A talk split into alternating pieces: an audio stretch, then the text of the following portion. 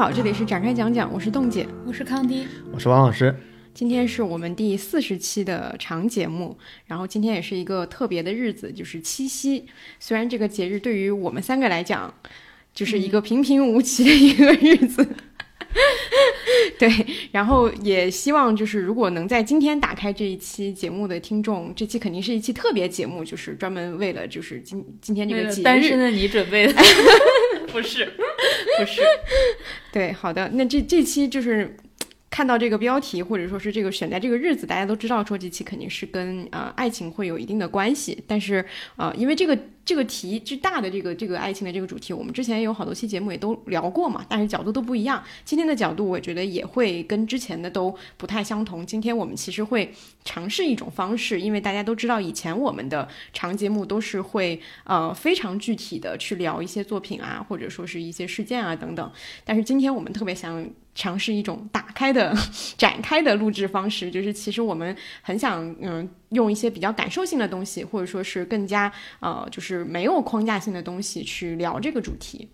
嗯，本期节目是由知名美妆品牌珀莱雅联合展开讲讲共同呈现。美妆品牌珀莱雅创始于二零零三年，是我们优秀国货美妆品牌的代表，也一直都在用自己的方式探讨爱与亲密关系这一永恒的母题。去年的五二零，珀莱雅提出了敢爱也敢不爱的爱情主张，追问爱的内核。然后今年的七夕呢，珀莱雅延续这一主张，携手富士影像和摄影师罗阳，邀请诗人余秀华、辩手马建岳等多组嘉宾，将真实故事作为解答爱的钥匙，一起探索恋爱中的自我形态。我们也很高兴收到珀莱雅的邀请，在七夕之际聊聊我们眼里的敢爱也敢不爱。嗯，看这个主题，其实也就把我们节目这次给划分好了章节。嗯。我们第一趴就聊敢爱，第二趴就聊敢不爱。对这个这个划分听起来很简单粗暴啊，但是其实我们在讨论的时候会发现，呃，这两个选择也好，或者说是这两个主张也好，它其实跟我们当下的一些呃大家的困惑，或者说是跟爱情相关的一些想法，其实是息息相关的。这两个东西它看似是一个矛盾的选择，但说不定到最后它其实推向的是一个呃共同的一个结果，或者说是一种主张。说了敢爱这个主题的时候。其实我们，嗯，我们在我们三个人在聊这些主题的时候，我们会觉得说，其实对于现在的人来说，要去要去爱这件事情，他会面临特别特别多的困难和风险。就像我们今天就是在聊说七夕，今天我们在呃去聊一个爱情的主题，我我其实会有一个感觉，就是说这几年，嗯，这种跟爱情相关的节日，它虽然还是会有很多人去呃做这种就是讨论，或者说是大家会有一些这种梗啊什么之类的，但是。它的这个讨论的热度的感觉是越来越少的，就像以前我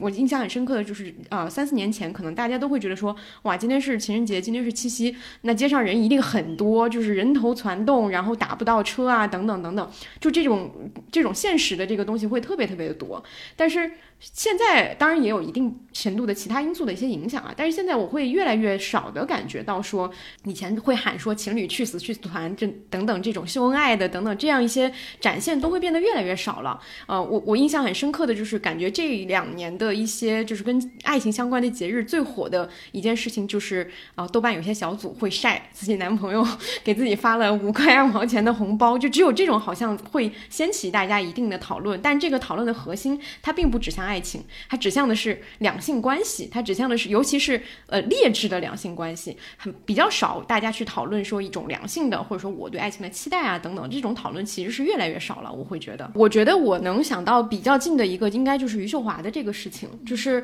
呃，他给我的感觉，他当然不是那么直接的，就是说，毕竟他现在已经是一个事情的一个偏向于一个结果了嘛。他最开始他跟杨主杨朱策的这个恋爱的时候，呃，结婚的时候，这个大家都是非常。的就是觉得说很，一个是很震惊，另外一个就是他的那个状态是非常昂扬向上的，就是非常的热烈的一个状态。然后反而是现在他这个事情，呃，有了一些可能大家出乎意料的一个结果之后，会让人觉得说，哦，好像这个事情已经又又走向了一个我们都很熟悉的一个反转，所谓的。但是这个事儿当时给我的这个感觉，反而而没有说直接的，就是就是又归结到一个说所谓的男人不行的这个这个结论上。我觉得它的特殊性在于说，嗯，这个这个女性的面貌它是新的，就是她不是一个呃，就是不管是是是一个比较哀怨的对对感情这个态度，还是其他的一个感受，就是她整个呈现出来，我当时的那个感觉是觉得说，她投入这段感情的时候，她是对此有所准备的。她这个准备，当然可能未必是说这个人会有暴力倾向的这种准备，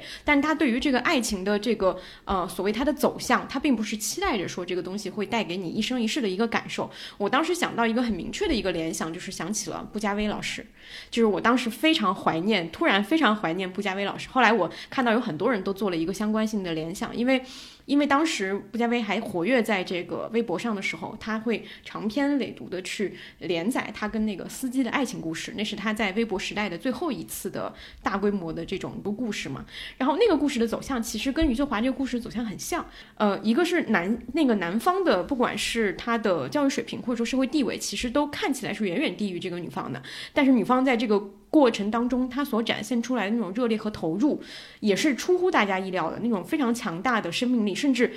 那个布加威那个东西更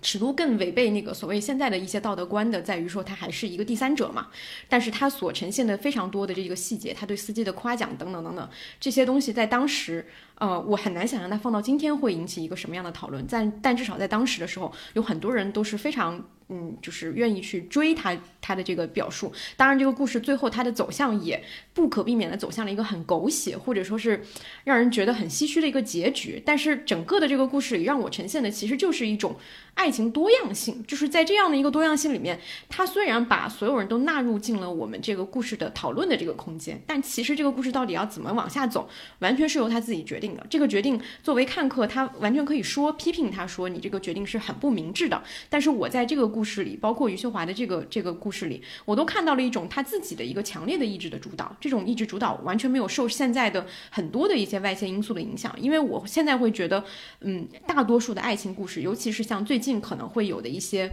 微博爱情故事，大家为什么会对此如此的争议？就是到底一个女性是不是识别了另外两个人已经是情侣，而她知什么当什么，对吧？对，就是这个这种讨论里面，我们其实会看到说，越来越多的讨论里。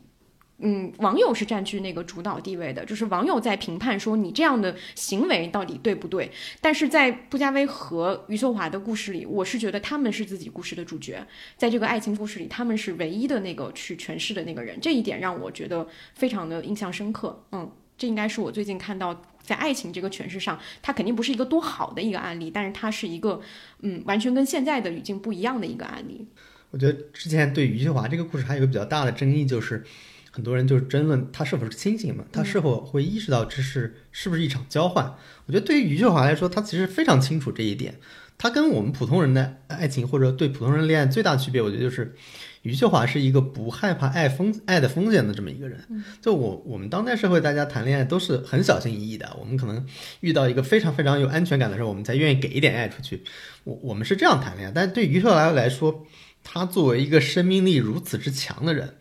作为一个欲望非常非常强的人，他完全不会害怕爱的风险。我当时就想，为什么他可以是这样？后来我想，可能是我说，因为他身体上的残疾或者他的不完整，其实让他很早就尝尽了这种所谓的世间冷暖的东西。他他所遇遇到的风险很大的事情，比恋爱的风险要大得多得多。所以对他来说，他完全不在意。他在原来的那种环境都幸存下来，那他这种爱的风险对他来说算不了什么。但对于我们普通人来说，对于很多。呃，想谈恋爱的人来说，大家会觉得这个风险太大了。我花费了一段时间，然后，呃，遇上了一个所所托非人的感觉，会非常强。这是我觉得它跟我们最大区区别。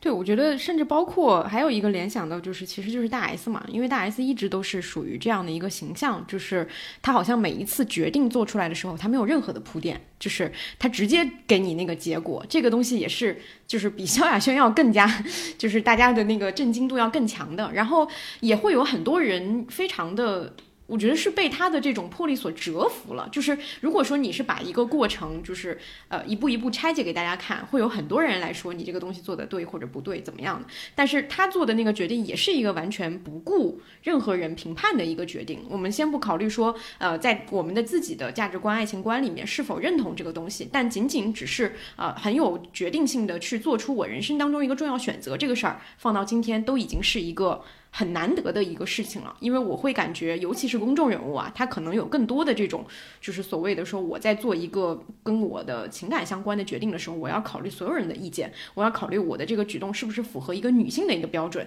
我要考虑我的这个对对象是不是符合一个 难得的标准，或者是之类的，就是我会感觉，嗯，明星如此，普通人也如此，就是每个人好像在讲述自己私人的情感经历的时候，都会变得很负担。我我要考虑的东西都很多，像刚。王老师说的那个风险东西，它是在爱情发生之前的一个一个一个东西，但是爱情发生之后也依然存在的一个问题，就是我们被太多太多现在的很多的标准或者说价值去去去，不能说是限制啊，因为有一些观念它肯定是在进步的嘛，它但是它极大的影响了我们去做做决定。就是我突然看到那天，就是鞠婧祎他上那个 u c r i s on the Block 说的那段话，然后很多人有共鸣嘛，他说的那句话是什么呢？就是。当他跟大 S 在一起的时候，他他有想过要不要控制一下感情，还是要不要欲擒故纵？然后他在那个节目里面就说，呃，他说我没有时间了，我要每天都要去表达这些感情，然后直到表达尽情的表达这些感情，直到死为止。这这段话让很多人产生共鸣嘛。后来想为什么会共鸣？因为还是因为刚才说的，现在大家就是现在我们谈恋爱的这个爱是缺斤少两的，是非常非常患得患失的，很少有人会告诉你我可以无条件的、毫无保留的。把我的爱都给你，这个在我们当代其实是是一件很稀缺的事情，所以大家会觉得，哎，他们的恋爱情或者说他们的这段感情会引起很多人的这种羡慕。对，嗯，我觉得刚才分享的这几个案例吧，或者几个人物，他们一个最最大的共同点是，他们掌握对自己爱情的叙事权。嗯，就是虽然外界也有对，比如说对大 S 揣测。各种的揣测，对余秀华各种揣测，但你永远不知道那个下一步要怎么写。对他们永远是自己掌握着我这个叙述，我这个叙事应该怎么讲，就是只有他本人才掌握。就是外界的任何声音，大家的任何揣测，任何舆论，任何我们世俗意义上的规训，都无法影响他决定自己的爱情将走向何处。嗯，这个是我觉得他们非常特别的一点。嗯，这个是不是我也在想？呃，因为我们以前也经常讨论的一个话题，就是为什么现在的爱情剧、爱情电影经典的越来越少了？我觉得是不是也有这个元素啊？就是其实我们电视剧里的主角也不掌握他们命运对对，就是我会觉得我们以前看的经典爱情电影里面，那个他的叙事主动权是掌握在故事里的，就是我们只是作为一个旁观者去看和见证我们。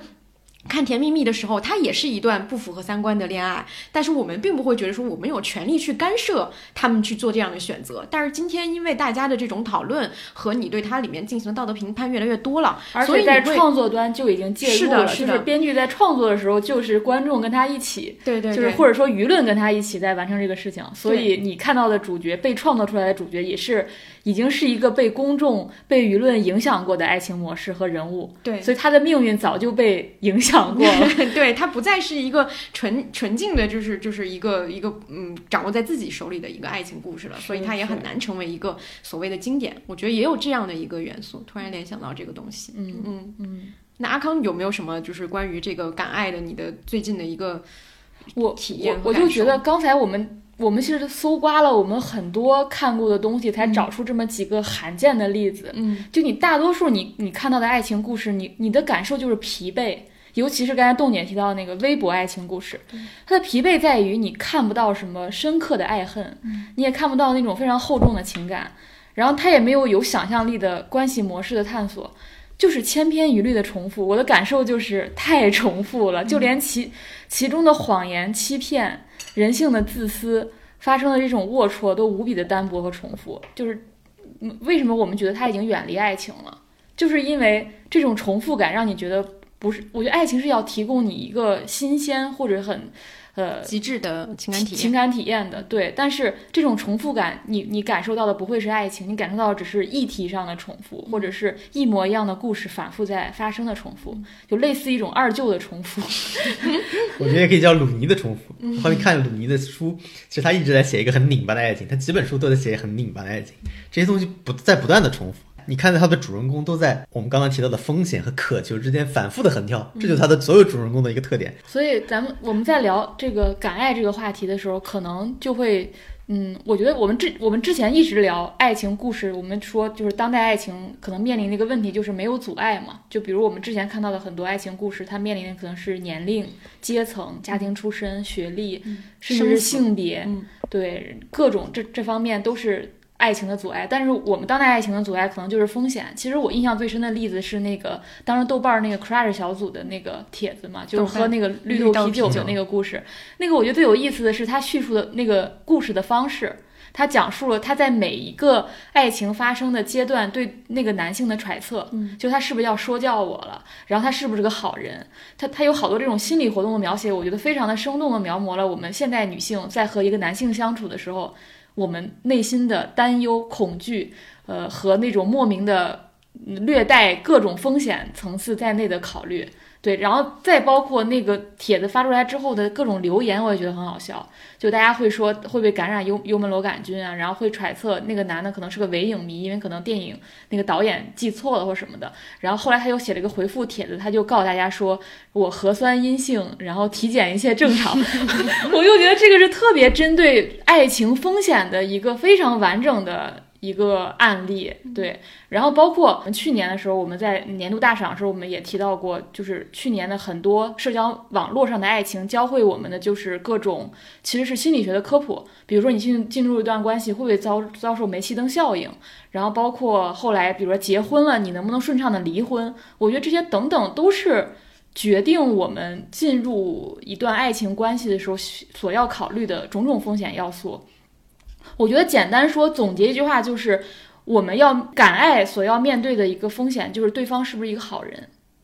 然后，如果不是你自己或者社会能不能为你托底，让你不至于你的生活完全的坠落？因为我们不管看各种各样的新闻，还是各种各样的社交媒体上的爱情，因为有人是真的为此付出生命的代价的。比如说包丽那个事情，别人还问我说：“你现在对？”就是还喜欢看别人谈恋爱嘛，然后我就说，我我只想看好人和好人谈恋爱，因为我觉得好人和好人的恋爱才是有想象力的恋爱，坏人和坏人的恋爱也可能是有想象力的，只是 只是超脱超限我作为好人限制了我的想象力。但是坏人，但是好人和坏人的恋爱，我们就是千篇千篇一律的恋爱，对。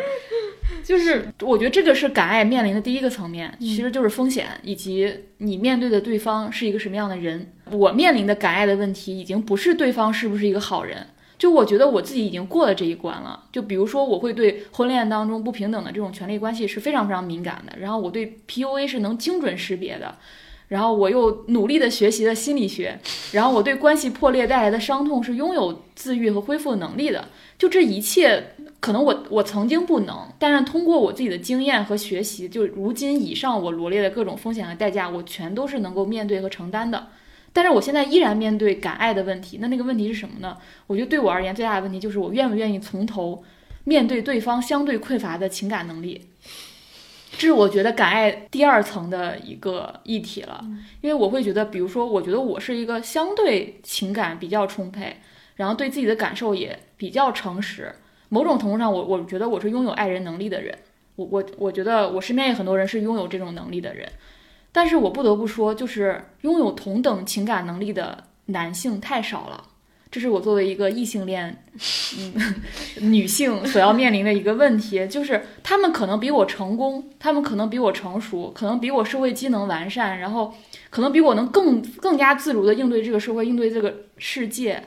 但我是非常担忧他们的情感感知能力、情感表达能力，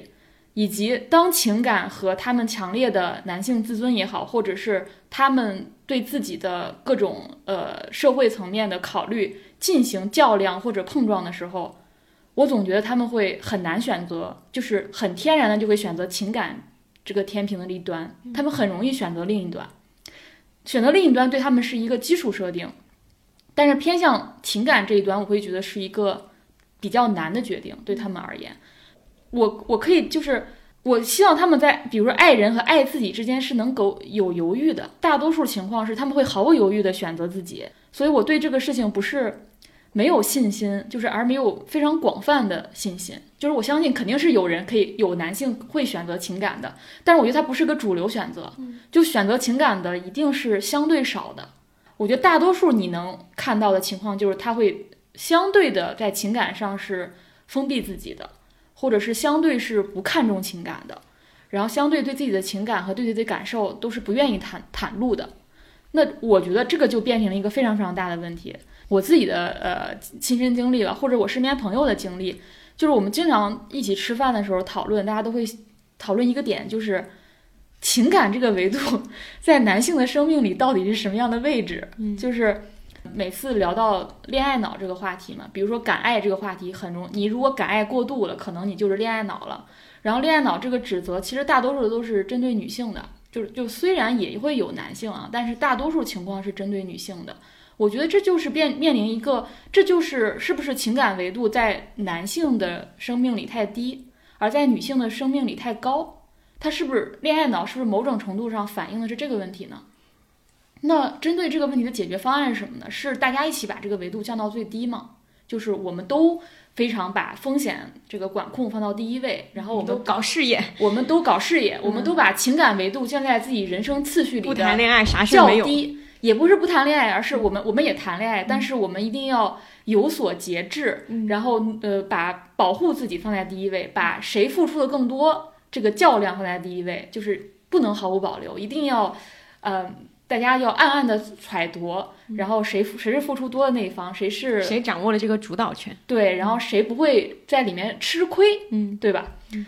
那还是说大家应该同时把这个情这个位置在我们的生命里提高呢？我认为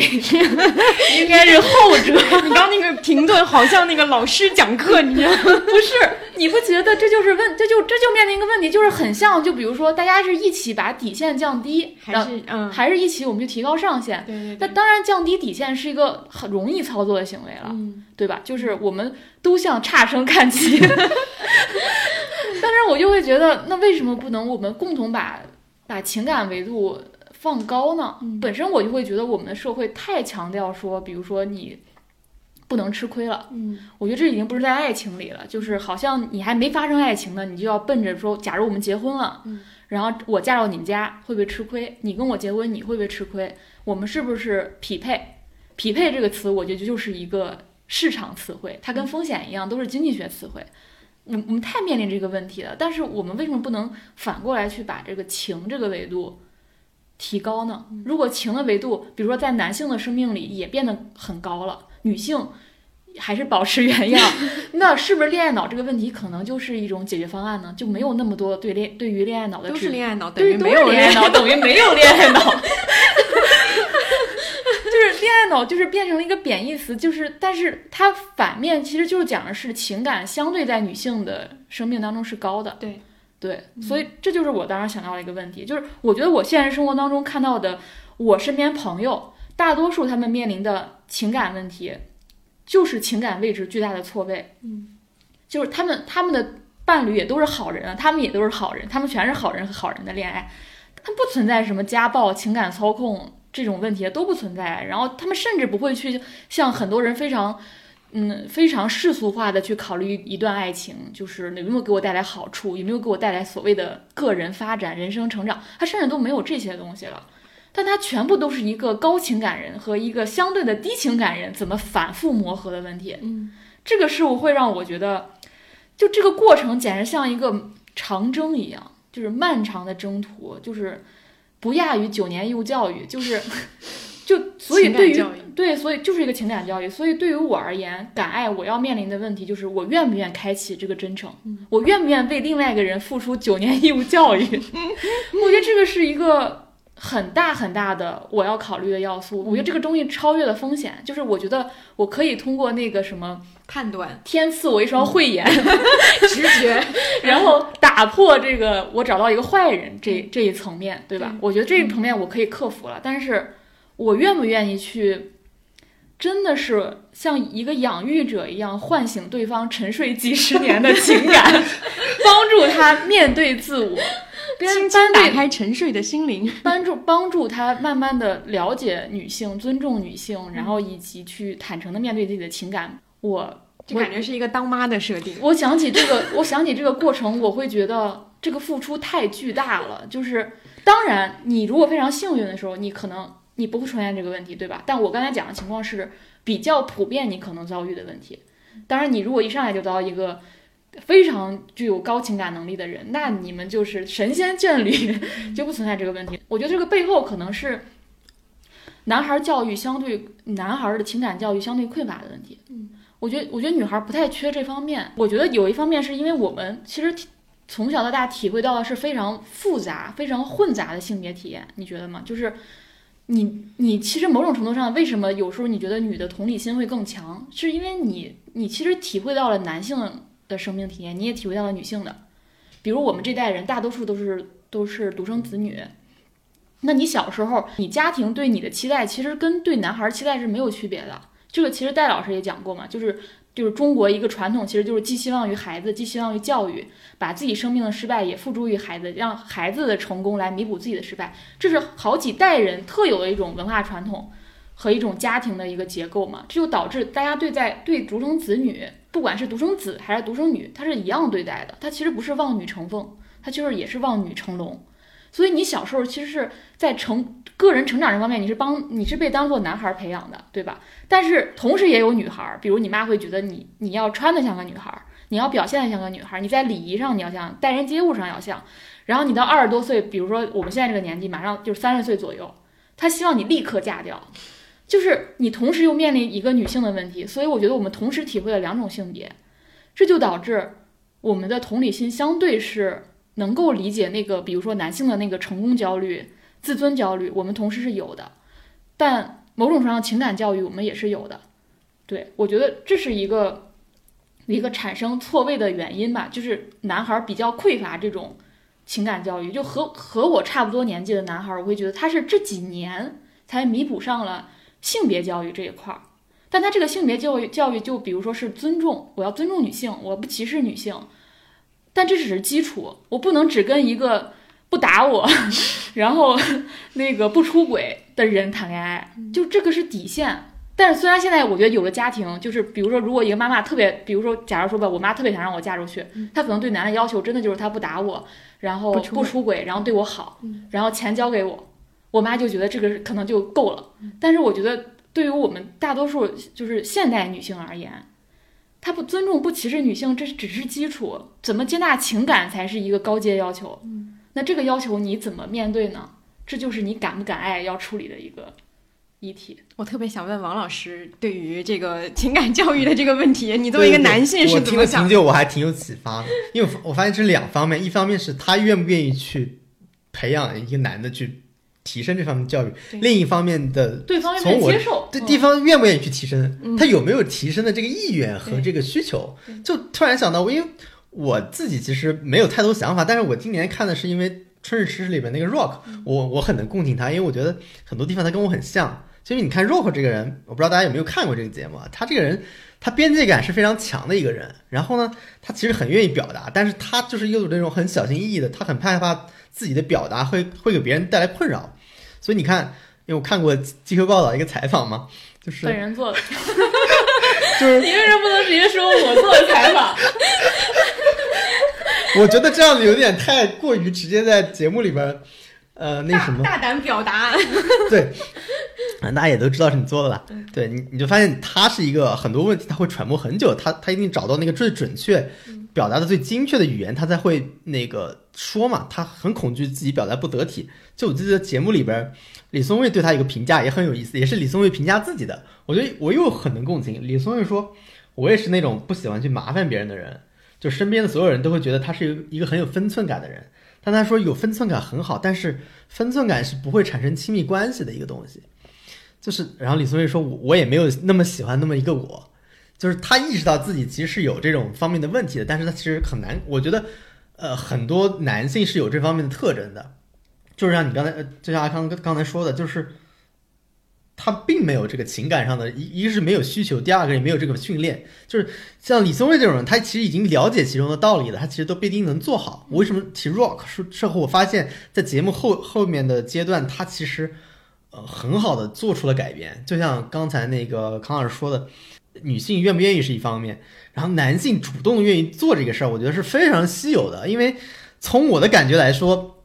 我遇到相和 Rock 相同的那个问题的时候，我我我的第一反应一定是跑掉，因因为我发现 Rock 在那个节目里边，我今天重新去看了一下，他用的词儿基本上跟我用的词儿是一一模一样的。这前景是什么？前景大概就是他跟就是他跟好感的那个女嘉宾叫荔枝嘛。你后来才知道，这个人其实是不太喜欢那种被起哄，对被起哄、被安排去。很刻意的去拉 CP 的这种行为的，所以他做出非常多的举动，然后 Rock 觉得我们俩关系其实还不错，呃，其实但是荔枝会觉得，哎，我们这是被人家刻意拉在一块的，我很不舒服。但他后来才知道这一点，有一期是在他们俩做弄得很拧巴的状态，是有一期在选卡片那期，就是荔枝觉得他跟 Rock 卡片颜色一样，但是其实是节目组幕后操纵的一个结果，它产生这么一个东西。所以他的内心叛逆就爆发了嘛，他们就是那个气氛就很很受不了。就是比如，如果说我是 Rock 那个时候，我能感受到他的心情，就是我觉得我很真诚的在说这个事儿，但是呢，对方是有有防御性的态度的，就完全不去搭理我这些东西。而且那个时候弹幕都在骂这个荔枝，就觉得你这个觉得你很难相处。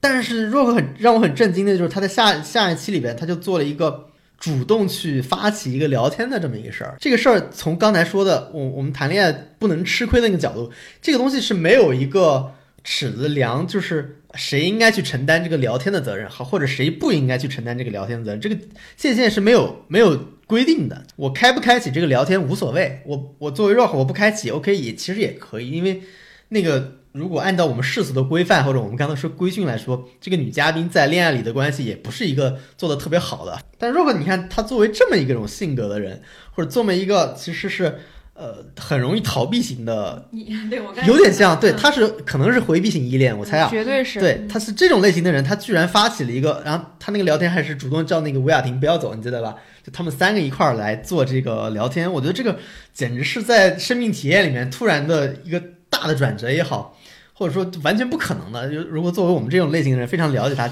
这种事基本上不太可能发生。我在想，是不是日常生活中也不太可能发生，就是因为这是一场真人秀，在前面的这种环节里边，他看到了其他人会有直接的表达情感，我觉得他被震撼到了，或者他被刺激刺激到了，他觉得 OK，我这么做是不是也可以？所以那个事我觉得非常明显，他就主动找找他聊天，他说，就一方面他表达。自己的情感就是说，我的感受是什么？然后他说，我的困惑是什么？我的困惑就是，哎，我觉得你好像有点防御，就是觉得别人这么对你，是不是想干点什么？然后就是说，如果是以前的话，我遇到这种事，我会马上跳开的，因为我不想给你任何的压力。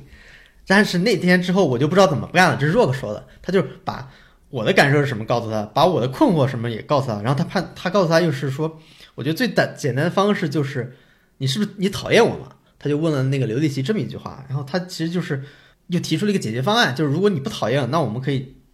以一种先以朋友的方式去做这件事儿。然后他一步一步把这个事儿聊完了，我觉得很了不起。对于一个回避型来说，有些人已经意识到这个东西是重要的，或者是可以这么做的，他才决定去做这些事儿。那这个时候，我觉得就有可能，比如说一男一女，他会产生这样的东西，就可能那方面的女性，她也正好想，我要找找这种。就可能他的情感厚度还不像刚才康老师达到那个深度，但他至少开始做了，他有这个意愿，我觉得这个是非常重要的。就大部分人可能没有这个意愿，可能就是觉得那我就等一个合适的呗，或者说我就觉得我找一个不作的，对情感需求没那么 对，就不像刘丽琪，他会把情感需求甚至归结为作，对他会觉得你这个需求太多了。比如说男性经常用的语言就是我 hold 不住你是吧？他就会各种这样的理由，就那就我就去找一些比较好。能能够和不不作的这种人去就行了，对吧？他不会说，那我就努力提升一下这个东西，以便于我跟这个更高情感需求的人在一块儿。就他没有这个需求，或者说这个相对他的整个人生来说是更难的一件事儿。他去找一个不作的人，也许对他来说更简单。这个就又是《失恋三十三天》里面那个经典对话了，就是就是黄亚仙跟那个就是王耀庆演那个角色聊的那个问题。有人有 A 面和 B 面。对对对，其实就是这个问题会变得特别的。嗯，直接就是一个高情感需求的人，他带来的不我刚才用的词是高情感能力，啊，而不只是高情感需求。求需求就是我只我就是高需求宝宝嘛，这个词是来自于那个最早心理学，我的孩子是个高心理需求的，经常哭。嗯它其实是个相对我觉得是负面的，嗯或者是中性评价，但它只只侧重于自己需求。嗯那我刚才讲的是高情感能力，高情感能力是不仅是你是你你爱人的能力也是强的，嗯你理解情感能力也是强的。嗯嗯是，我觉得让我给我最刺激就是他，我觉得这不一定是敢爱，当然你放到敢爱的大范畴也对，就是他敢于承担责任。就这个责任，就像刚才说的，他没必要确定谁是谁谁去承担的，因为不去承担这个，并不会有经济上的损失，也不会你有人格上的损失，就是你的社会评价也不会降低。但是我为什么愿意承担，是因为我觉得情感这个能力或者情感的这个东西很重要，所以我愿意去承担这件事儿。这个我觉得是，呃，若和给我很大的一个启发，就是这个东西，就是可能我们敢爱的第一步，可能对一些男性来说是敢于去做一些我觉得不公平的事儿。就这个事儿，你可以觉得，哎，这个为什么一定要我去沟通这个事儿呢？因为那个人又很麻烦，从我们传统意义来说很难搞，为什么我要去搞这件事儿？我决定做这个报道，就是我看到 Rock 主动去找荔枝说开这件事情，我觉得那那一幕特别打动我，就是我会觉得整个这个节目的过程其实就是一个人打开自己的过程，包括这个节目它设置的所有机制也是帮助你打开自己的过程，然后里面的嘉宾面对的也是说我逐逐步的去面对自己的情感，所以我会觉得。春日迟再出发也好，再见爱人也好，他们都做了一个非常好的事情，在公众层面就是情感教育。就是如果你好好看这两档节目的话，你不用当成一个恋综，你真的可以当成一个情感课，你去看里面的人怎么去逐从那么封闭的一个人打开自己的。比如，比如说那个当时我才刘乐的时候，他就会觉得他捕捉到的就 Rock 的最最早发生变化，就是陆莹主动向 David 表白的时候，就是他不明白为什么人可以这么直接的表达情感，但那一刻他发现所有人对这样的行为是赞赏的。就是节目对这样的行为也是赞赏的，观众也是赞赏，你周围的人也是赞赏的。他其实得到了一种，他深深的被震撼的同时，他还得到了一种正向的反馈机制。那当他去主动做一步的时候，他也会得到赞赏。我觉得这个反馈机制是非常非常重要的。就是如果你你你在过去的经历当中，你每次主动或者你每次袒露自己，你收到的都是负面的、挫败的，你很容易就更加封闭。但我觉得这个节目的好处就是，它一切机制都是鼓励你打开自己的。它一切机制都是赞赏你去更勇敢的去袒露自己的，所以他才他之所以能够达成这一步，我觉得是真人秀在其中发挥的作用，因为这个节目也相对制造了一个真空的环境，然后在里面的时候，他通过各种机制鼓励你这样做，包括他到最后那一期的时候，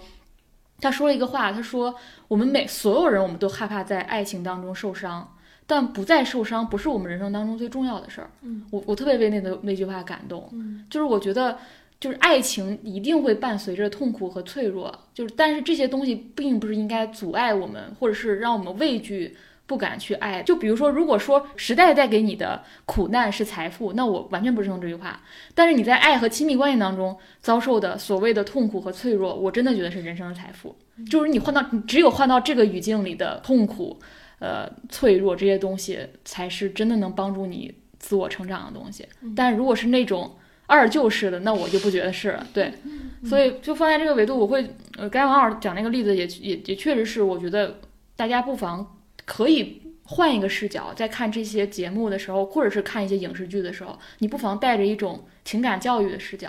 而不只是说我就是磕两个人的 CP，或者是看一些简单的故事情节。嗯嗯。呃，我提到的那个，就是你跟一个低相对低情感能力的人相处，你可能要开启一个九年义务教育，然后他可能同时面临的问题就是，可能对方根本就不想学，嗯，对吧？然后你觉得教很麻烦，然后对方可能还不想学，这个可能就是我觉得是一个更大的，嗯，更大的一个问题。其实我我今天在想这个话题的时候，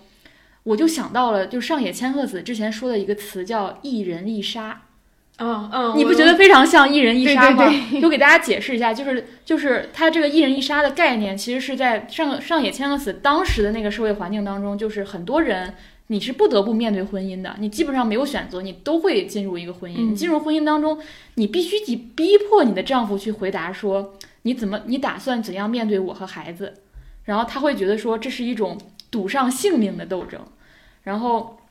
这个一人一杀，这个原本是一个，其实是一个恐怖分子、右翼分子的一个说辞啊。但他的意思就是说，你改变社会的革命虽然失败了，但是你可以花一辈子的时间，至少改变一个人。我觉得这句话太悲壮了，就是你要花一辈子的时间改造一个人，然后某种程度上，你通过这种日常的个人的来完成一场社会的革命。就是更大的社会层面我们无法动摇啊，但是家里这个人我还是可以改变的。嗯，对，所以他这个一人一杀就是，呃，你会发现，就是你为了让对方改变，让对方建立起这种大家不逃避、不逃避家庭事务也好，不逃避情感沟通也好，然后这个问题就是这种不逃避的关系必须由女性来建立。一般那个相对那个他当时用的词是必须啊，我我这样保守说法，我会觉得就是大多数情况只有女性来建立，因为男性很容易逃跑。然后，如果女性不说，男性就不会改变。所以，我觉得他这个问，他当时那个话题就只到这儿没讨论了。但是，我想讨论的话题就是所谓的这个一人一杀，它的另一面大家没有被意识到，就是它是个巨大的劳动啊。嗯，就大家没有情感劳动。对你，你去做，就是你去承担这个角色，你反复的跟另外一个人讲，你应该怎么怎么，你应该做家务，你应该尊重我，你应该辅导孩子作业，你应该。呃，在我说什么什么话的时候给予支持和鼓励，这个需要耗费巨大的情绪、情感、时间、精力。我觉得这是一一个未被看到的女性劳动。就我们现在能看到女性承担的，比如说生育的劳动、承担的家务劳动，那有没有看到这一层的劳动呢？就是你在开启一个九年义务教育当中所付出的一个劳动，就是你，你可能要你要不停的为对方讲解，你要不停的帮助他去面对情感。我觉得这个可能是面对这个所谓敢爱的话题吧。我觉得我没有那个一人一杀的决心，我没有，我也没有那个耐心，然后我也没有说，假如我承担这个劳动了，我会不委屈。嗯，这些我都不太有，所以我会觉得，这可能刚才刚才谈到那个问题了，就就当时那个 Rock 做的比较好的，就是他勇敢的。站出来去自己主动做的这件事情，呃，帮甚至是帮助了那个女孩去面对她自己。嗯那个上上野千子那个书，就是那是那本《从零开始的女性主义》里面提到的嘛？对他那个书里面，呃，提到的其实最让我震动的也不是女性观的那一部分，因为可能我们在其他的地方也都看到了。最最最震撼的还是他说的这个恋爱观的部分。他就是说。嗯，就是进入彼此彼此的关系。为什么？我觉得一定程度上，女性为什么对于情感这个东西更重视，是因为她更有探索自己的需求。就是我更想了解到我自己是什么样的一个人，且我可能通过各种各样的关系，对自己有了一定的了解。我对于关系的追求，就在于这个关系一定要让我。更了解和明白我自己，以及我想去了解另外一个人，所以我有了对情感的这个高需求。但是可能对于男性来说，或者说对于情感，呃，就是情感能力较低的人来说，他并不奢望从一段关系里得到自己，他可能反而是回避自己的。对我更害怕说，我在这段关系里面看到了我自己，因为我。可能对我自己都不是很喜欢，所以我更害怕那个东西会挖到我的内心。但是上海千鹤子说那个意思就是说，他至少他是赞同说，我我进入一段关系里的时候，恋爱他就对我来说，它并不是一个完全快乐的事情。恋爱就是自相残杀。他提到的就是这个话，就是就是，但是自相残杀是让你长出一个更新自己的一个方式。是，嗯，对，我觉得这是当时的那个那个那个那个书也给我印象。很深的一个点，然后又想到一个，刚刚康在说的时候，我们之前有聊过，就是这种教育的这个事情，我就经常，因为我我妈会经常跟我说这种话，就是他们我父母的这个情感关系就非常非常典型，就是呃，我妈就经常会会会，因为我们家里她是那个去做。情感教育的那个人，而而我爸是一个配合型的人，就是我爸对对对于很多东西他没有那种特别强烈的男性自尊或者男性意识，他没有那些东西，但他同时也是对情感这方面完全也没有自主意识的人，他所有东西都在配合。就我妈说你要去做做这个这个这个啊家务，他会去做，然后。一直长期教育了三十年以后，他会主动的去做，之后我妈就会欣慰的看到说这个学生 有了一定的成果。但是我妈，我觉得他们他们那个关系也非常的奇妙，就在于说，呃，其中一个人也是也是他在长期这个之后，他也。他也甘于和享受这种，我去进行，我是一个教育者的一个角色。他会甚，他甚至会跟我很坚坚信的觉得说，他说他觉得就是婚姻就是一所学校，女人是里面的老师或者校长。他他对这个关系是非常非常认同的，因为他自己就是这么实践过来的。我所以，我你刚才说的时候，我就在想，说我我妈他们这种上一辈的人，是不是所有就是就是这种必须进入婚姻关系这个事情，跟上野千鹤子那个一样，就是把所有男性都扔到这个家庭里面去，让他去。进行单个的一对一教学，一对一社会 VIP 对社会就把男性推到了每一个家庭里面去，让他自己去关门学习，哦。他就不再去社会上去进行这个教育了。对，但我觉得这个比较有意思的是，可能我妈没有上海千鹤子那个意识嗯。啊，但是她也知道说我是在付出这个东西的，只是她认为这个付出这个东西是女性。呃，性别天然应该正天然应该承承担承担的东西，嗯甚至他会这么告诉我，是觉得说这个，但是我肯定跟他会有分歧，我是觉得说这个东西应该是大家所有人都应该具备基础的一些认知的才可以嘛，对。嗯但是我会觉得说，呃，因为我们在讲说今天我们去面临的爱情的困境的时候，我其实觉得它未必是一个新的问题，嗯，它可能是一个长期存在的问题，只是我们现在用了各种各样的维度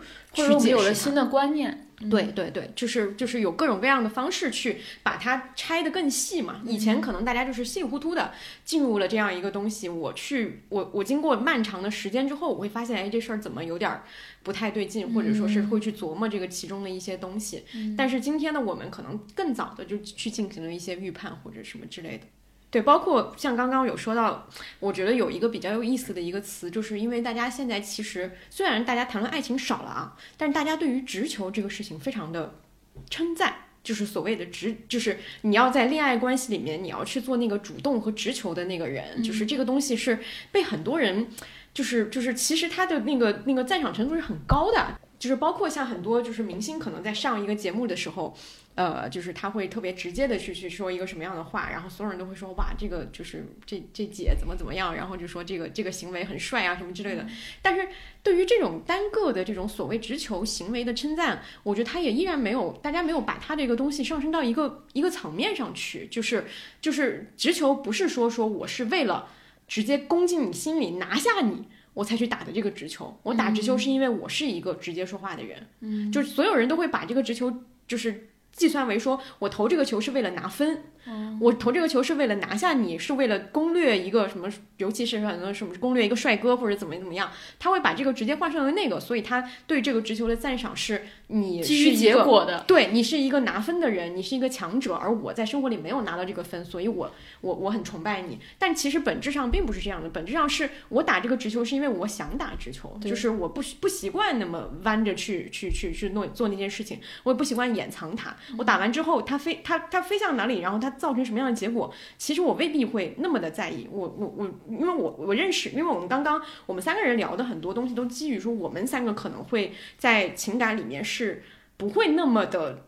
特别的直接和坦率的，就是会稍微有一点啊。但是，虽然现在也都不在一段情感关系里，但是因为我分析我认识的非常直球的朋友，他都有一个特征，就是他们对于，就是你用一个呃，就是非常那个什么的，你会发现他们在感情关系里非常的自得。就是非常的游刃有余，甚至我有时候观看他们的情感故事，我会觉得他们很残忍，就是他们像在杀伐决断，一就是杀出一片，就是把对方就是对方完全毫无招架能力，因为他们的那个直接是是以他们自己为一个。我的情绪的主导和我面对我的情绪的坦率，他是他是非常非常嗯不在意那个结果的，或者说他结果永远不是他第一位要考虑的事情。但是在这种情况下，他却拿到了一个很好的结果，因为我完全所有的呃事情的出发点都是以我自己的感受为先，所以在那个时候别人会患得患失的时候，他们拿分了。就是我经常围观的时候，我都会感叹，就是一个是当然有大部分这样的朋友，他都是天生具备这个能力的，就是天生的时候我们。不像我们天生可能需要去克服的，就是就是我的这个这个相对比较回避、相相对比较内向的这个东西，我要去进行一定的克服，我可能才会变成一个相对坦率的人。但是如果是天赋型选手的话，他的直球就是。就是你你你去总结他的时候，他是那个规律，但他对于他自己来讲，他完全没有过那个负担。嗯，我觉得这个是让我也也挺震惊的一个事情。所以他们不存在敢爱的问题，他们敢爱是天赋。对他们害怕的是，我这个东西会不会又让人多想了？就是或者说，或者说我这个东西会不会伤害到人？那个可能是他们就是担心的那个点。嗯，对，他们是敢爱 top。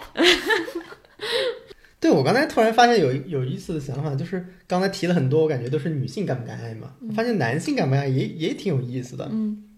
看刚才那个报道，就是刘乐提到有一点非常有意思，就是他说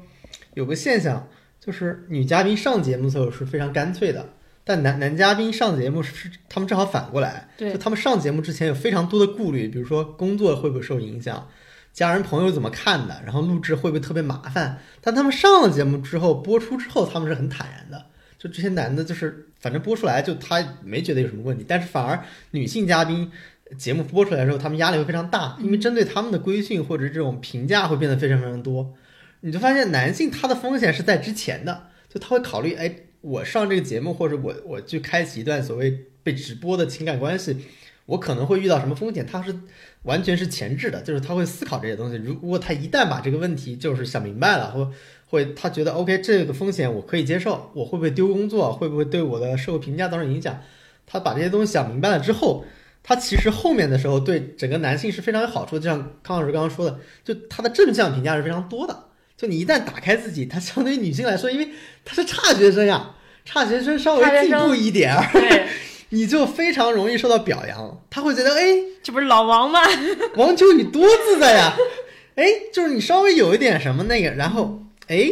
王秋雨居然送花了，嗯，对，怎么搞的？我从来没有受过这种评价，就是他的，比如说他没上节目之前，他都不知道社会可以有这种正向评价给他，嗯可能他一辈子正向评价只有剧本写的好不好，嗯，只有这个。他突然发现，哎，我这么干居然也有同样的赞扬，甚至可能这个赞扬还比那个赞扬给他心里带来的踏实还更多，那他就会倾向于是吧，我就多搞些东西。但女生女性正好相反，就是因为你的这个本身，别人对你这方面的期待就很高了。你虽然表达的很真诚，你们的评价机机制更复杂，你们的评价的像你刚刚说的，呃，比如说谁家妈妈有那种教育观念，那可能有个妈妈就是我完全不教育，是吧？她可能完全就是反过来的，这个里边是非常复杂的一个机制在里边，所以他们会从各种角度去评价这些人，就是这方面敢爱和不敢爱，我觉得男性女性的压力，他们的风险是完全不一样的。对，就简单来说，可能是一个前置的，一个是后置的。这是非常简单的，但你仔细来说，其实非常非常多。比如说传统来说，为什么男性不愿意在感感情生活上做太多的冒险或者花费太多精力？可能比如说我们原来会认为男性是搞事业的嘛，就是你在职场上，或假如我们说的更极端一点，你在权力的斗争上，在官场里边，可能这种情感关系就会呈现于你的一个弱点。说你如果你你的网文看的足够多的话，对吧？它 可能会成为你的弱点，比如你的家人小孩被扣起来啊，什么这种东西，你仔细来说，是不是你要成有这种，大事业就要断情绝爱。是不是有这种基因上的一个一个连续的这个东西？我猜测啊，可能有，对吧？它是一个天然的风险的厌恶这个东在里边。但如果我们现在社会发生变化了，我们其实没有这个东西了，不会有再有人绑架你的这个老婆小孩了，是吧？或者说不再有人以这个情感谬啊！弱点作为你在职场上的攻击点的时候，你是不是就要考虑你你在这方面就可以多做一点了？就是你完全不像你你按照原来自己基因里的那套东西，说我只要把事业上的东西搞搞搞成就行了，对吧？这个是有可能。就这个是为什么？就是我为什么觉得我很好奇的就是 Rock 这一点，就是他的这个转变到底是什么东西给他带来的？刚刚才说嘛，是因为他看到周围的人做了这件事，并且能能得到很好的反馈。我觉得这个就是一个变化。我觉得这个东西是在起变化的，它的变化就是可能没有那么快，可能大部分的人群还是那样，但是少数的人群已经开始做这种事儿了。比如说离过婚的，是不是对这个事儿的认知更加的强烈一点？我不知道，因为那个《生日迟迟》是一档离婚综艺嘛，我不知道这个东西会不会多一点。但是我想，对于很多男性来说，他做这些事儿也有很多风险，但有很多风险我没有想象到，就是大家可以去讨论一下，就对男性就是敢爱这点有没有风险？我觉得也是有的。比如从我自身来说，有段时间对我的对我的压力就在于，它其实会带来很大的情绪波动。就是如果你不太会处理这件事的话，或者说你不像 Rock 这样，你每次都很勇敢的承担起对话的责任的话，你们的关系会陷入到一个不太舒服的一个一个境地。我经常我有一次跟朋友聊天，非常好笑，他们说就是结婚最好是两居室，一人一间房，方便你吵架的时候怎么样，大家还有空间可以回避一下。我当时就说，我说我觉得最好就是住对门儿。就 就我是这种程度的，就你跑干脆跑的稍微稍微远一点，但是呢，你作为夫妻，你咋不回你老家了？你对，但作为夫妻，我觉得回老家有点过分，回娘家了，你就一吵架回娘家了的啊！它的距离又有点过远，好像不太符合社会对你的要求。你又不能太远，你好像也得解决这个问题，但是那个时候你又不太想见到对方，是吧？你这你就住对门，反正你俩也没有什么公共空间需要那个在一块儿的，是吧？因为住隔壁还有公共空间，出来上厕所干嘛的？所以我想住对门挺好的，就发现就是每个人这个好荒谬啊！我又想感慨一次。对吧？我就是我我，所以我能共情 Rock 的就是这一点，就是对就你很容易去逃跑这件事儿，就你不会去解决这件事儿，说他从未这样想过。有可能。让人说，我倒没有想住对门儿。但我理解，就是王老师说那个情绪波动那个意思啊，嗯就是，哎，我真觉得我们这期播客如果是一个一型人，就是你是一个极直球、极天然的去表达情感的人根本，不会点，根本不会听听不懂这期我们在聊什么，安全依恋型，就是安全型就是完全不知道说这些人怎么这么拧巴，还住对门儿，就是对你不能了解我们 不能回避型依恋对，不能了解回避型依恋。我理解王老师说那个情绪波动那个意思，就是就因为确实，我我我我我我我觉得说对于。对于你要去进入一段呃亲密关系，其实有一部分的那个困境，它会让你难受。其实就刚刚上海千鹤子说的那个嘛，它让你难受那部分，其实就是在于说，你得去处理这个事儿。你你一个是你得面临自己的情绪不受自己掌控，你你完全不能控制，说我今天就发疯了。我今天就就就因为一个别人对方的一个举动，我就怎么样了？你这个东西是完全不可控的。另外就是你得去，你你你你，而且你还得去去面对说，当你们两个人出现一些矛盾的时候，你要去怎么怎么，你是搁置它、冷暴力处理、冷处理，还是说我直接的就去把这个事情解决？要怎么解决？是讲道理，还是说以一种什么样的一个情感方式？这全都是要摸索和和和磨合的。这对于一个习惯了自己控制自己情绪和自己生活空间的人来说，是一个非常大的一个困困境。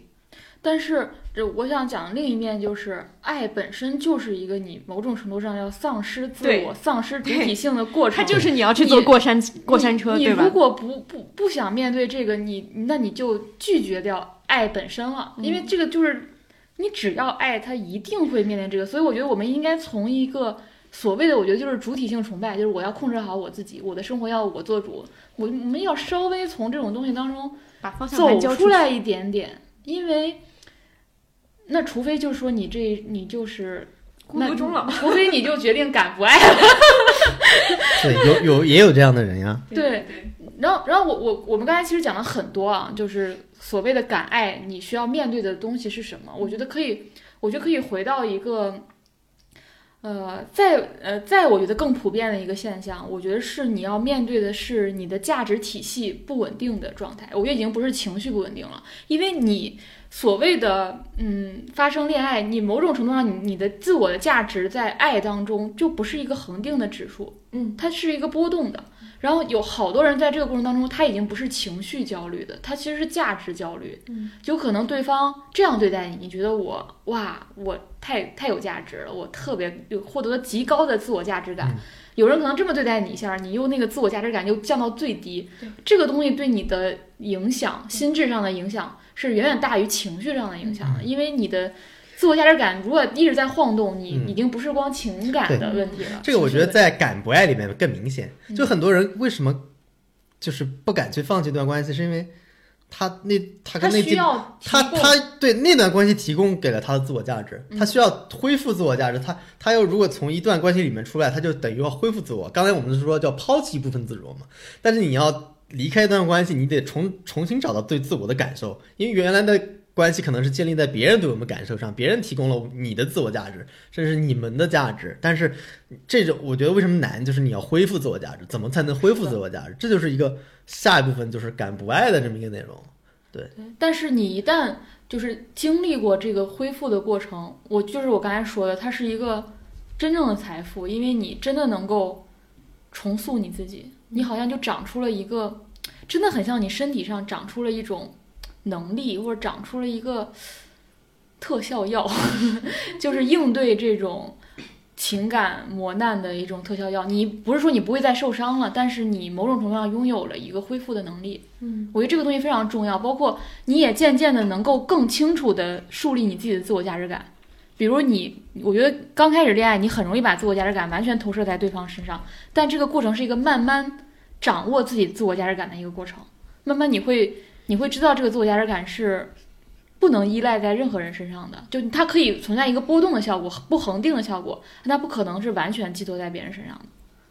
其实咱们刚才说这么多，其实我觉得敢爱，它要面临最大的一个痛，最大的一个问题就是面对爱当中的痛苦的一面。嗯，其实这个才是最普遍的。我、嗯但但其实也可以说，我们刚才讲的也都对，因为我们相当于把那个痛苦给拆解了不同的层面。嗯，嗯对对对，嗯嗯风险的痛苦有这个教情感能力高、情感能力低的痛苦，有你要去承担这个情感劳动教育的这样一个痛苦，然后也有这个情绪波动的痛苦，也有自我价值感丧失的痛苦。痛苦。我们把这个爱当中的痛苦拆解了各个的角度。对，对，我们进入第二部分敢不爱不爱，但我觉得刚刚那个很有意思的是，虽然我们拆解这么多痛苦，但是它其实在强调的是我们，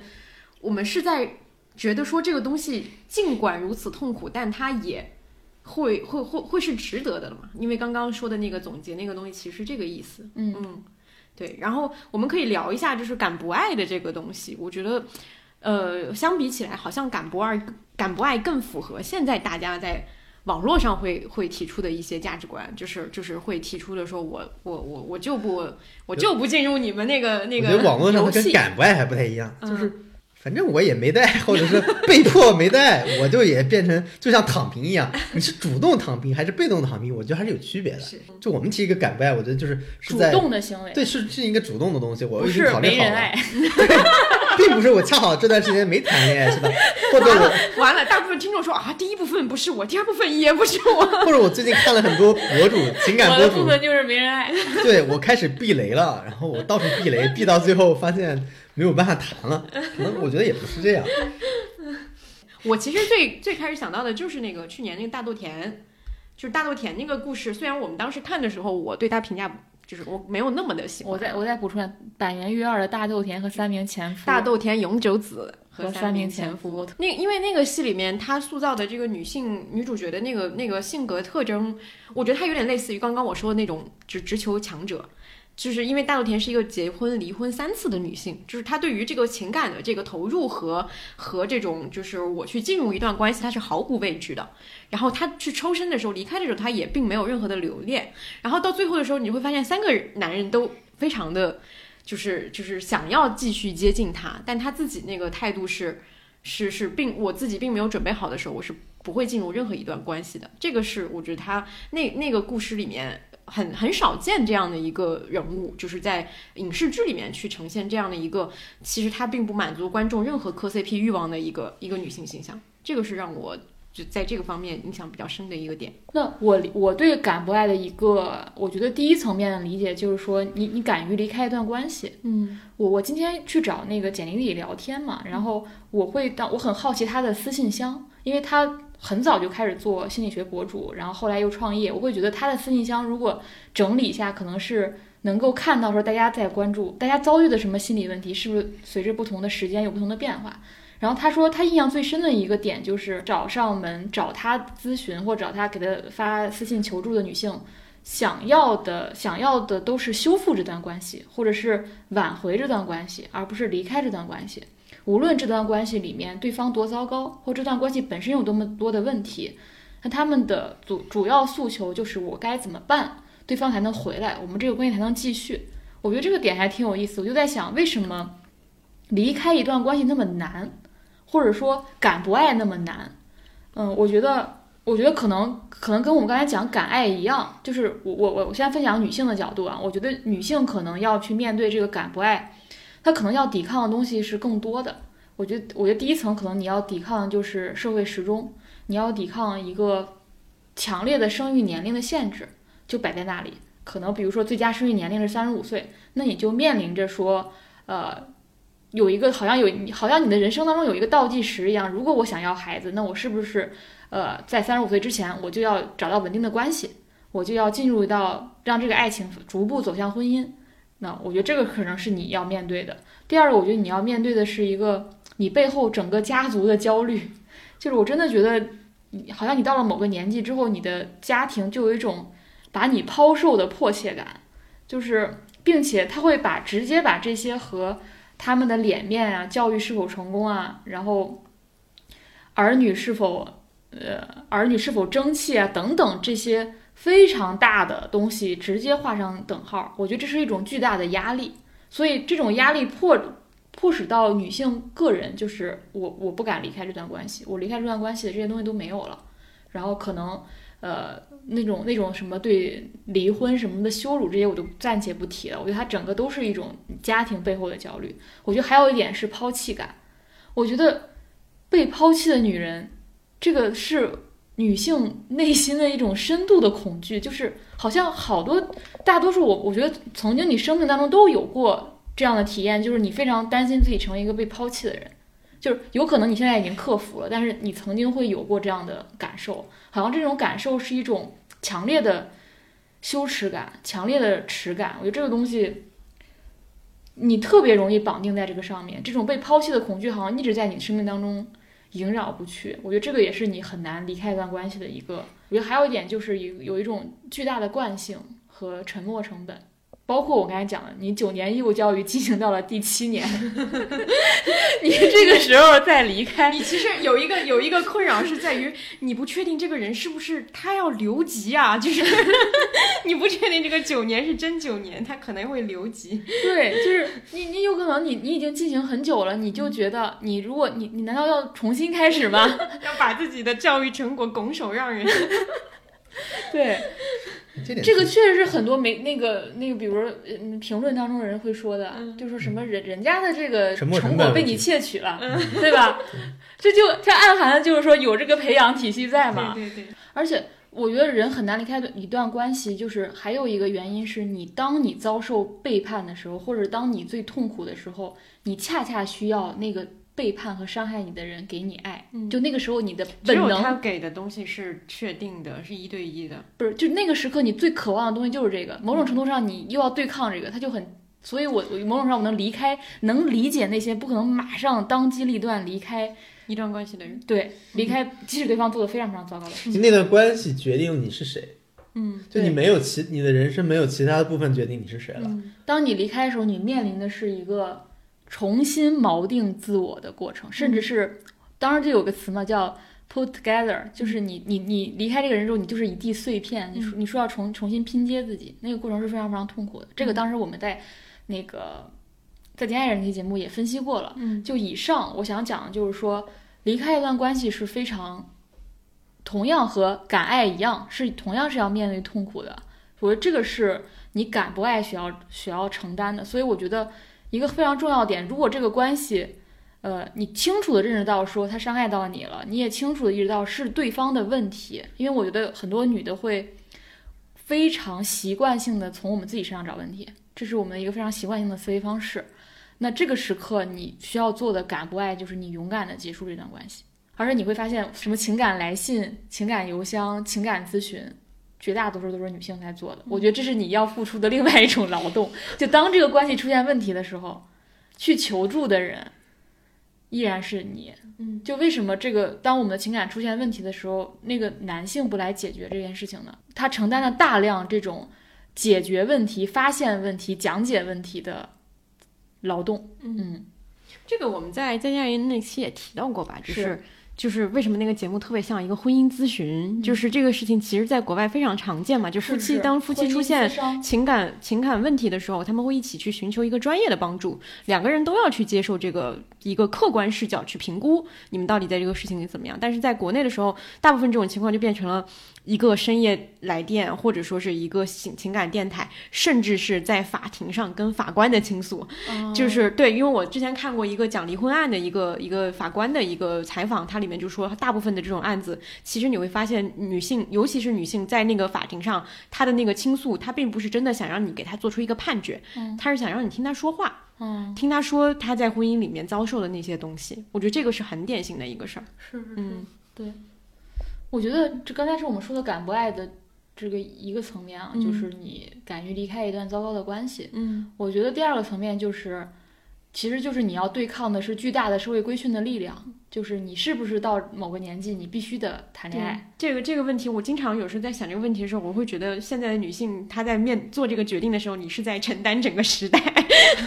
尤其是特别明显的是，比如说会跟会跟朋友聊到说，因为以前就生育这个问题，它是一个非常无法，就它是基本上是完全不在你自身的一个情感掌控之外的一个东西，你没有办法决定自己这个身体的这个时钟嘛。但是之前可能会有一些方案，比如说你去。冻卵或者说是干嘛的，但是又这两年其实这个也也也都不可能实现了。对，对。就是等于说你是在不断的去为自己的这个一个难解的一个死结去找一个备选方案的一个、一个阶段，就是你又不能什么都不做，你任由这个时间流逝，就是他，因为你不知道将来你会不会后悔。对对对，比如说你要孩子要很晚，然后这个孩子可能不健康、嗯。或者怎么样，你你会不会非常非常后悔你没有在更早的为自己这个因为其实好多人都会告诉你说，你千万要怎么怎么样，不然你会后悔。对。这哎，这句话我觉得是在女性成长过程当中听过很多很多遍的话，哎，嗯就是他永远会告诉你你的时间、你的年龄在什么阶段，你得做一个什么样的事情。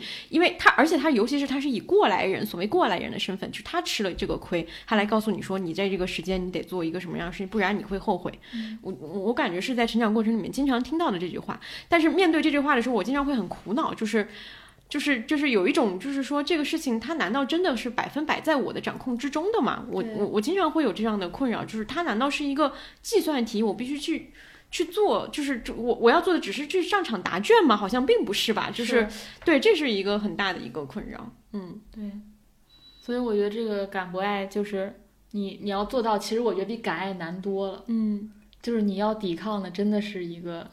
对，巨大的社会的嗯规训、家庭的要求，你要做出这个选择是。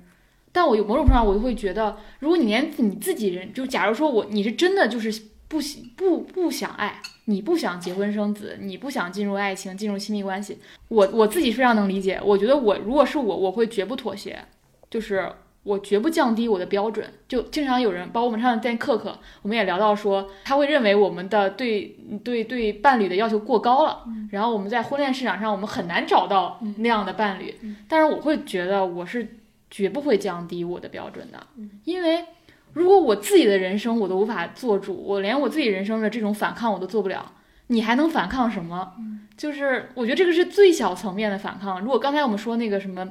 一人杀夫，这个是你一个家庭层面对外人的，那你对你自己也是啊。如果这个层面的拒绝你都做不到，那你就别想说在社会层面你再给自己争取什么权利了。嗯哎，我想问一下王老师，对于这个男性这个，那如果说敢不爱的这个，你你会觉得说他稍微要承担的东西会少一些吗？少太多了。我觉得男性敢不爱的风险非常低呀、嗯就是就像你刚才说，比如说就拿生育来说，男男性就完全没有这个风险呀、他敢不爱，他的时间点那就可以完全的往后推。六十还能生呢，对呀、而且你按照传统这种男性规矩，你这种话听过很多遍啊。你六十岁还能找个三十岁呢？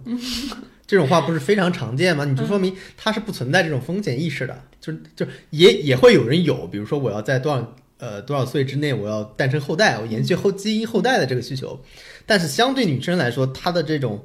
呃恐惧或者她这种焦虑就没有那么多，甚至在呃现代社会，一个所谓的大龄男性，如果你还事业有成，还是被鼓励的嘛，钻石这还是暂时王，对啊，连这种称呼都是很明显的，就是你能发现他就是不管男性敢爱和不敢爱，他他的风险，我觉得相对女性都很低。如果我们的这种社会结构或者这种文化形态还是在鼓励这种男性的这种，比如说你到三十岁，如果你有一天我们就到三十五岁，男性如果还不生小孩、不结婚是一种巨大的羞耻的时候，我觉得男性也会生的，对吧？或者是精子精子质量下降，就完全不能或者就是生育。就是就对，如果我们社会就知道，如果你三十岁还不生，那我们社会默认你不会生，你不能生，那也许是个巨大的羞耻。那所有人可能就是觉得、哦我一定要赶紧赶紧去生，是吧？他他可能更大的风险在他的事业上，就是比如说现在找不到工作的问题，有没有进事业单位的问题，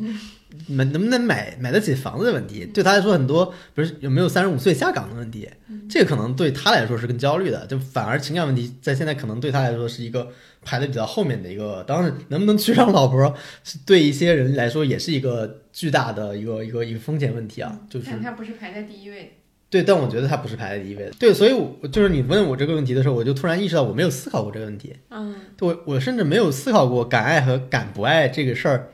因为他对我好像就没有那么重要。但敢爱我觉得还挺重要的，但是敢不爱这件事儿就是还需要敢吗？就这个事儿还要敢不敢吗？这个事儿不存在敢不敢呀，嗯对吧？就他没有压根就没这个概念。女的需要，嗯嗯，女性挺需要。没，最近我爸妈经常跟我说，你回家一趟，我想跟你谈一谈。你知道我那个我的警铃大作，你知道吗脑子？里已经过了一篇论文了。我已经知道他要跟我谈什么。我知道，我跟你说，我这个是我太熟悉了。我每一次就是在我前几年，就是可能跟你差不多，甚至更早啊，就是我会有一个固定环节，就是就是春节或者说跟我爸妈在一起的时候，就一定有一个晚上，我妈会说。语重心长，对，要说我们俩谈一谈，就是我会特别那什么的是，每次我觉得我跟他谈，就是就是很重复，就是我只是在重复的说服他，就是不甚至都不是说服，是想要让他理解我，就是。我我我特别那个难过，也不是难过，就是特别那个什么的一点是难受的一点是在于说，你谈这个东西，它我会觉得说我我经常跟他说的一句话就是，我们并不存在分歧，就是我不是一个不婚主义者，对或者说我不是说我要决定好了，我这辈子都不要，就是就是一个人要过到老，我没有做这个决定，我我跟你之间其实并不存在任何分分歧，但是那个那个困境就在于说，好像他的那个问题是必须要一个明确的答案才能解决的，否则你永远无法。抹平和停止他那种想要跟你深谈一番的这个欲望。对，啊，真的我也老面临。我妈经常说，今天晚上咱俩一起睡，我我们谈母女一谈，谈心，对母女谈心。但是你永远知道那个谈心的话题是什么。对，我这几天就一直在，就是我爸我妈就是最近这两天一直跟我说，要不要回去谈一谈。我就真的在想，我怎么跟他们谈这个问题了。我在想，我要不要做个 PPT，就是我我好好的，我深度的阐述一下我是怎么思考这个问题的，以及这个真实就是我所面临的社会是什么样子的。有可能我妈她在一个相对爸妈在一个相对小的一个封闭的环境当中，我想把这个问题，我如果是非常丰富的给他们花两三个小时时间做一个 PPT，和他们完全的深度的。讲解一遍，我在想他们能不能有，是不是有可能理解呢？他们会被你吓住，然后一段时间不敢找你，但是内心并不会摸出这个 想法。但我觉得我可以把这些播客放给他们听。嗯，对，我觉得真正困难不是怎么说，然后他就会问你说啊，王老师是一个回避依恋型人。你父母已经水平高到这个程度，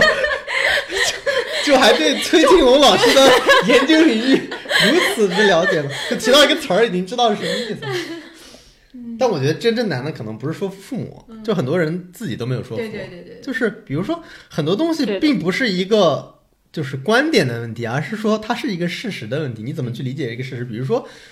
在某个年龄之后，女性的生育能力或者生育风险就会上升，那这是一个事实问题。你怎么去解决这个问题？就是它确实有这个问题，那你可能就要从头开始想。第一，第一，我是要不要结婚？我不想结婚，是因为我不想生孩子，还是因为什么原因？就还有或者是或者说我想要，我想我想要孩孩子，怎么办？怎么办？如果以下选择：结婚生，然后什么这个用精子附生、嗯代孕生，还是领养？就你的分叉会很多。这这底下都不合法呀，那不合法没关系，咱们有合法渠道，要么你就润出去也行。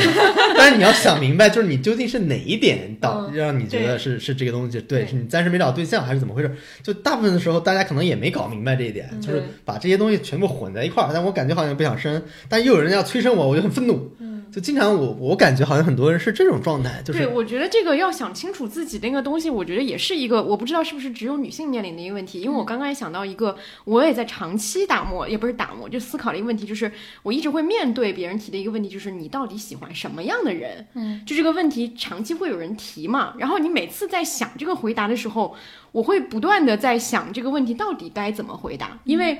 因为很明确的是，你不可能提出一个特别明确的标准，因为有人会提嘛，就是有人会要要求很明确，就是就像那个什么陌上花开那样提，就是就是对吧？我的要求是。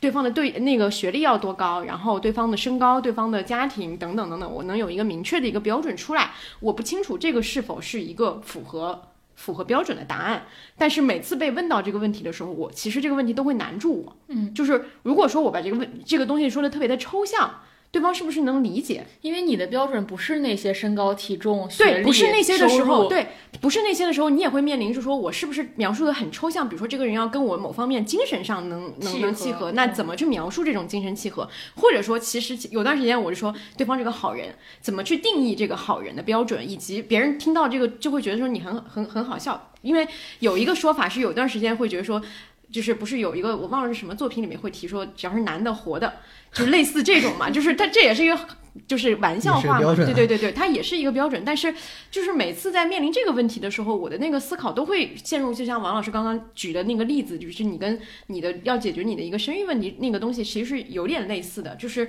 你。这这个这个过程里面，你会反复的去想说，一我的标准是什么？这个标准，二这个标准要怎么样去换为一个很社会化的，所有人都能理解的一个东西？这个是一直以来都还挺困扰我的一个事儿。对，对，我觉得这个话题比较有意思是，正好身边很多朋友或者认识的人，我就发现他们做出了一个跟我们主流选择很不一样的东西，这是我觉得对这我对这件事还挺有信心的一个原因。就是比如说，你会发现有的朋友，哎，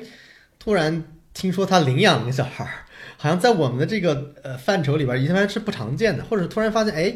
有一朋友生了小孩儿，但你不知道父亲是谁，然后他就开始养了。这些我觉得特别有趣，就是原来在我的经验里边是没有这些，这是可以说的吗？这是可以说的，只要你不要继续说，这是可以说的，这就是可以说的。你继续说。这这都是超越我原来的经验里边，我我原来是没有没有这么想过。你发现，哎，居然有人以这种方式去做了，你就会很好奇，就是他是怎么去做到这一点的？那他是怎么想这个？我我会非常好奇，我甚至觉得有机会可以找一些人来做节目，因为我其实不是社交很广泛的一个人啊，我身边都有这么多的人开始以这种行为去。不同的生活方式去做这件事，那我觉得这个说明大家在面对自我这件事上，或者说在敢不爱或者敢不以传统的爱情的方式或者传统家庭的方式去去抚养下一代也好，去度过自己的后半生也好，就是新的选择的这么一个东西吧。所以这是我觉得挺有趣的一个地方。我我最近在思考一个问题啊，就是我会觉得，就是社会规训对我的作用力是非常非常弱的，这让我有时候感受到一种特权。就是我在反思这件事情，就是我觉得社会规训对我非常非常弱，我并没有说完全以优越感在讲这句话啊，我就会在想，你最在意的东西，正好不是社会想要你在意的东西，这是不是一种特权和幸运呢？就是比如说有人他就是最在意我要，就是社会希望你拥有那东西，比如说你要呃成功，你要事业有成，你要三十成家，呃成家立业。然后你要就就等等等等各种这种社会对你的要求吧，你你想要的正好也是这些东西，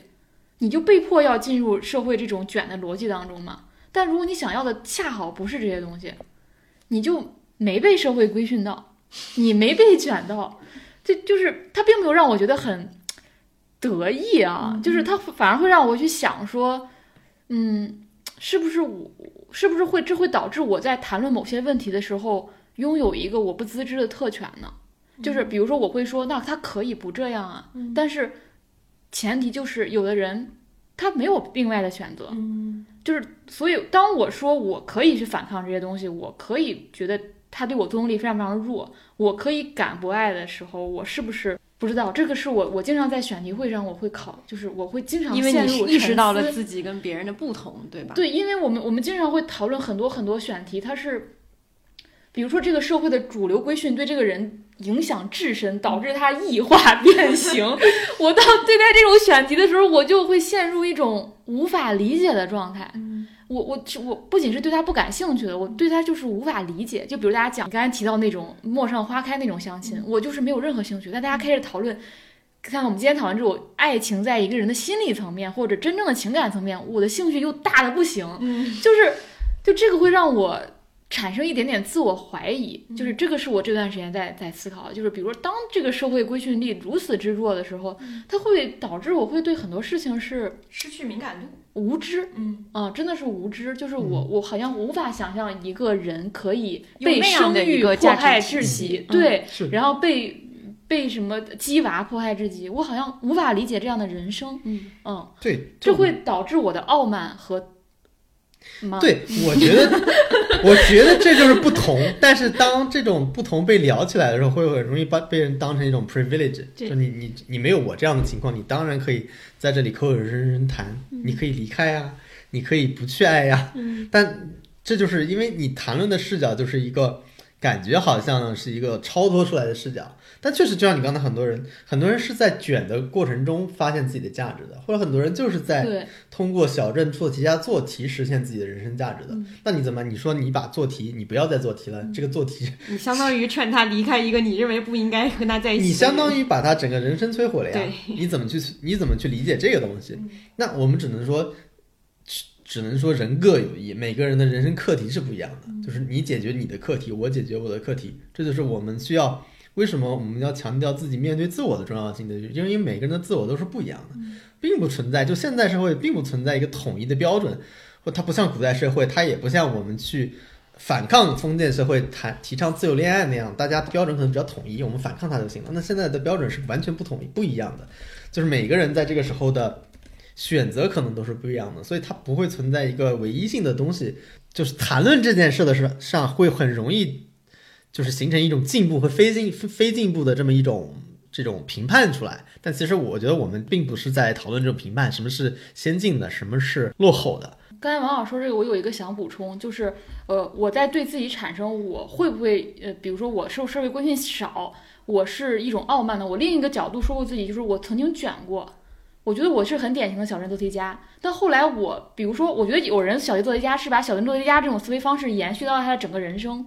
延续到他的婚恋，延续到他的事业，形成他的一种路径依赖，就是这种方式非常好。这种方式能他获得一次成功体验，他反复用这种方式获得下一次成功体验。但是我觉得，呃，虽然没有好，就是先进和落后之分，但我觉得一个人应该丰富自己的路径，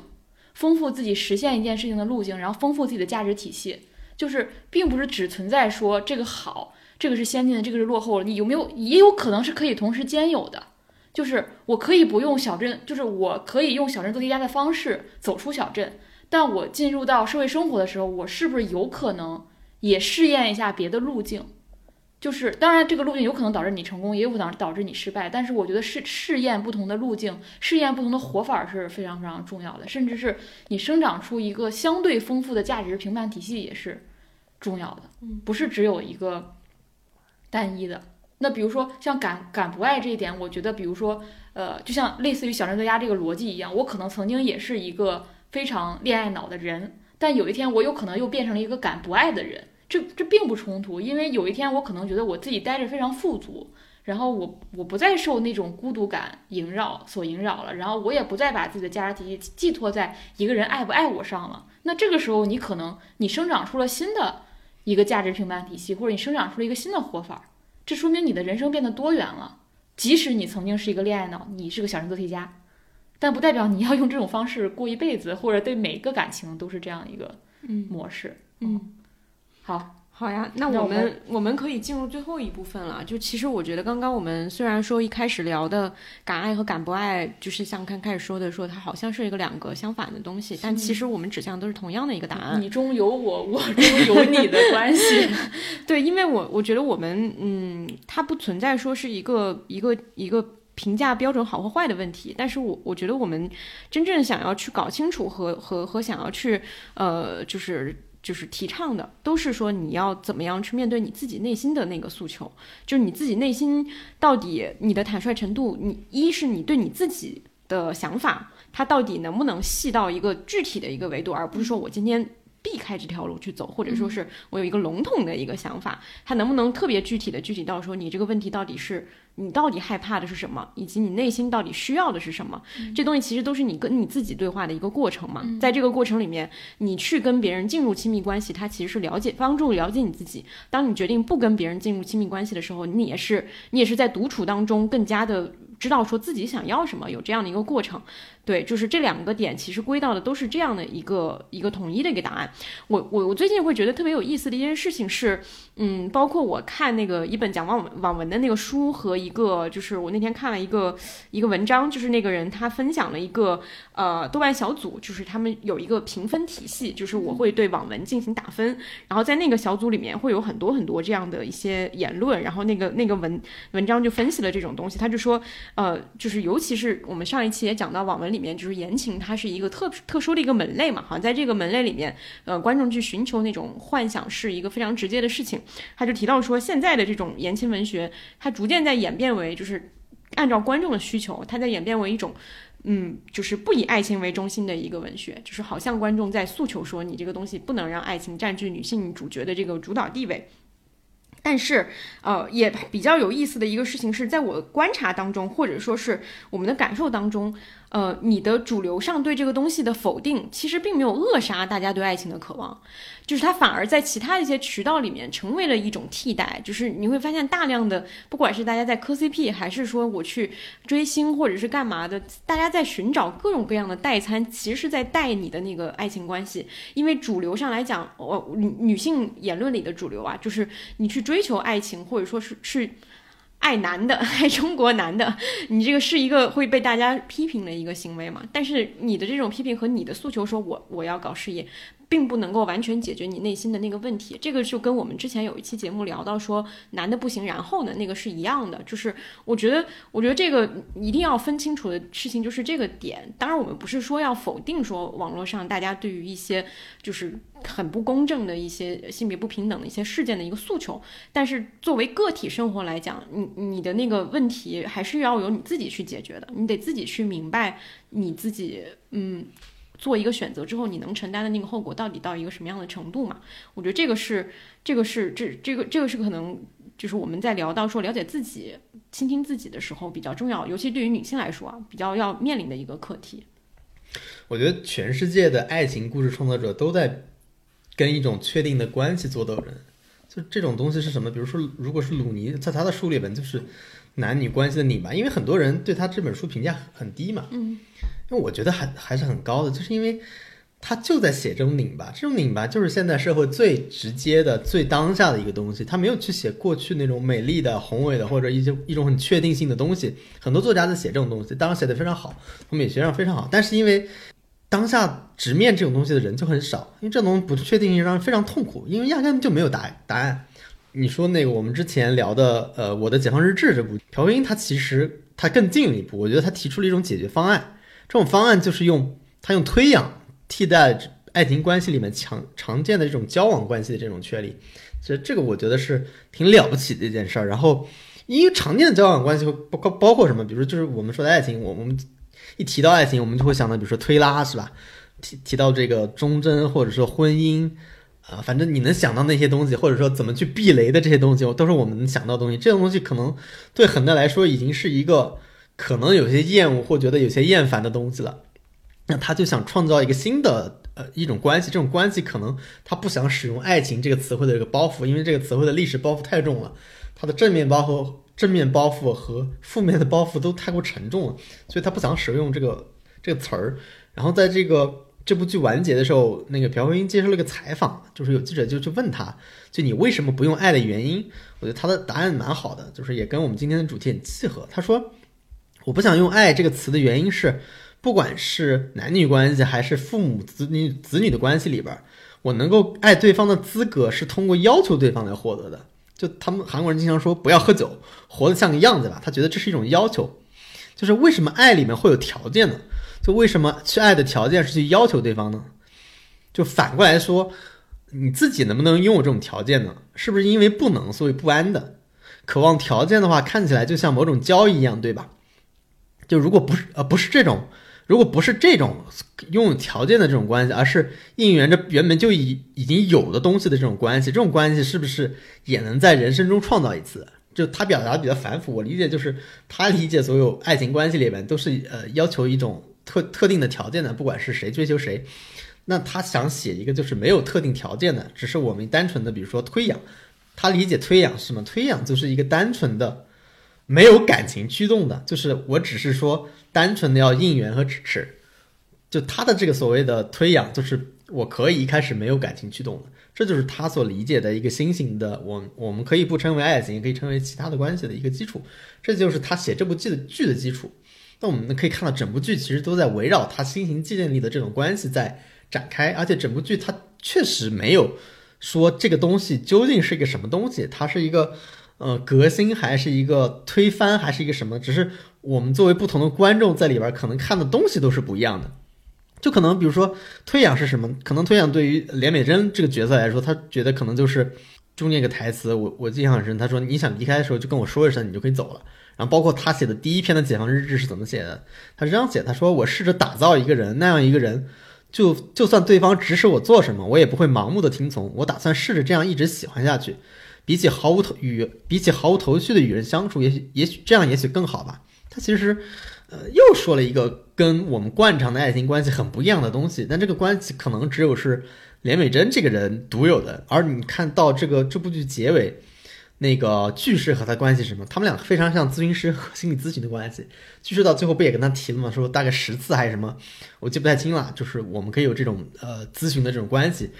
一直在他们家里，就像做心理咨询一样。那这种关系是可以被定义为什么关系呢？好像也不是我们所谓的爱情关系。所以你能看到《解放日志》这部剧里边，每个人都在追求爱，但是每个人都也没有受限于这种呃固定的爱。就有的人打破了爱的定义，有的人决定开展一段根本就说不清楚这个关系是什么东西的一个关系。所以我觉得敢于不爱，不是说呃不去爱，而是说不按照某种固定模式去爱，按照规训去爱。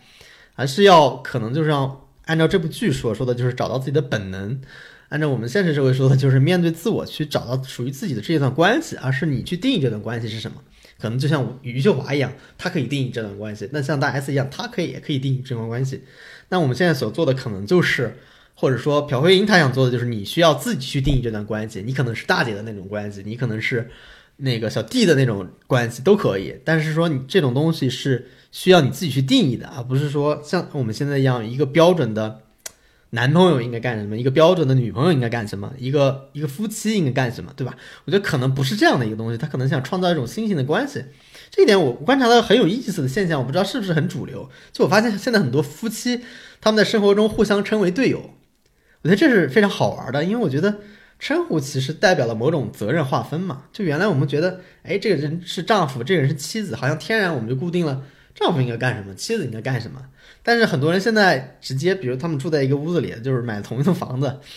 就是住在一起的时候，他们互相想问住对门吗？住对门是我的我的关系，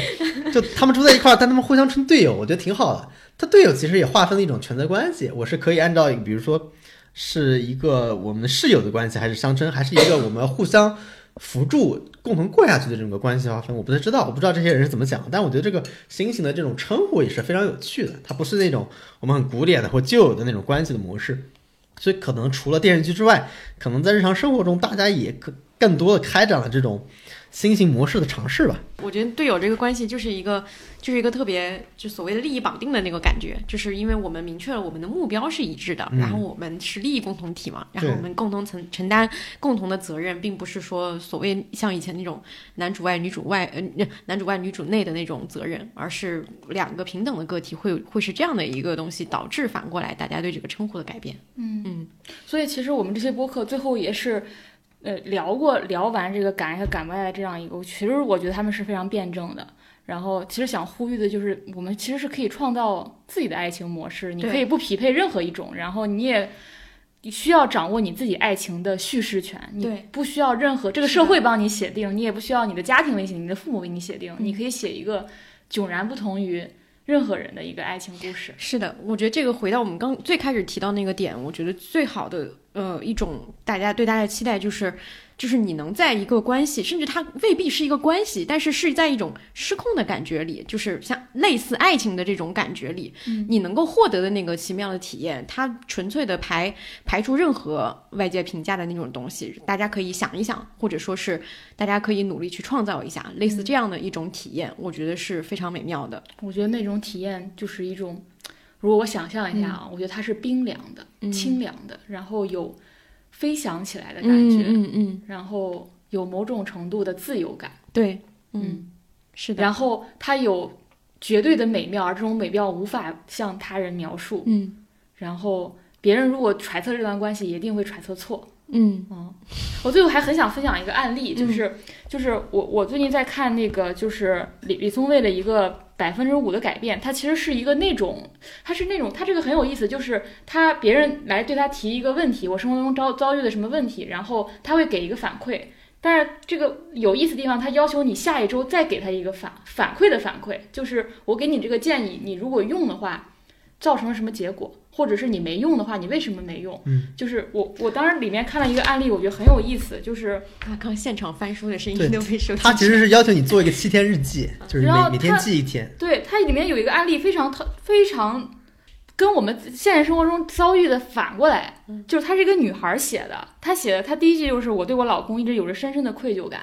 就是她老公是那种辅导孩子功课，然后家务劳动。就什么，他们家里就是惯常一个妻子该承担的角色，都是她老公在承担。然后这个妻子就是每天玩手机，然后她每次玩手机的时候，她充满了羞愧感，就是她的疑问就是，呃，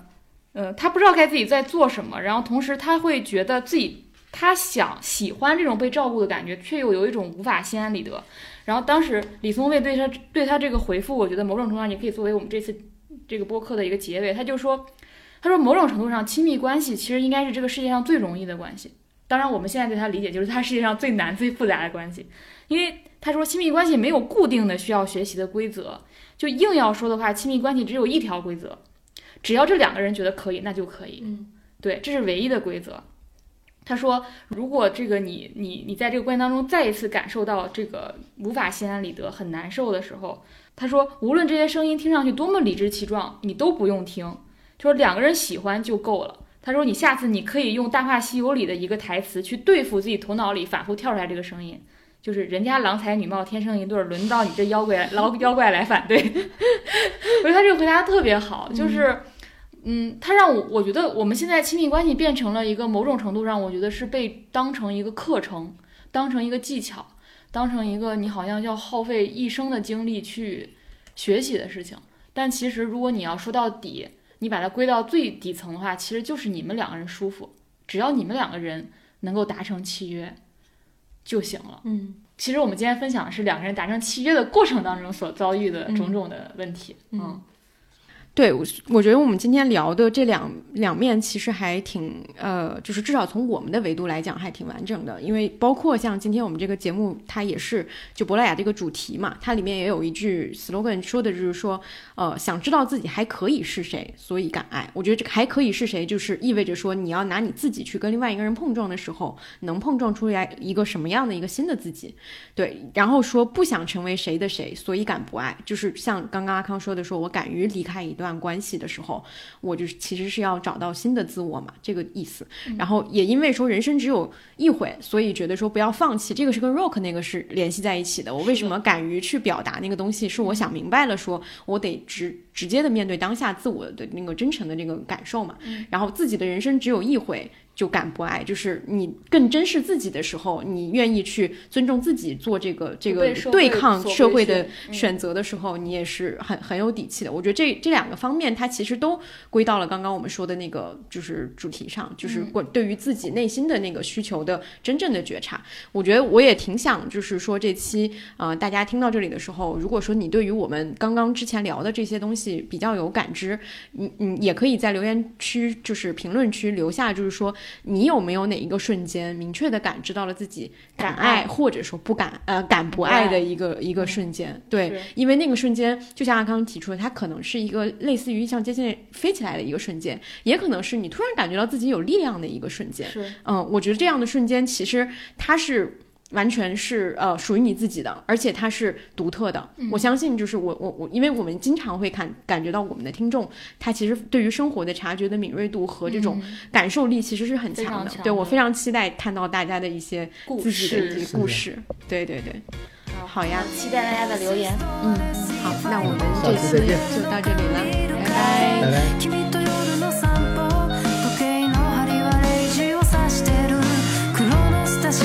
知ってる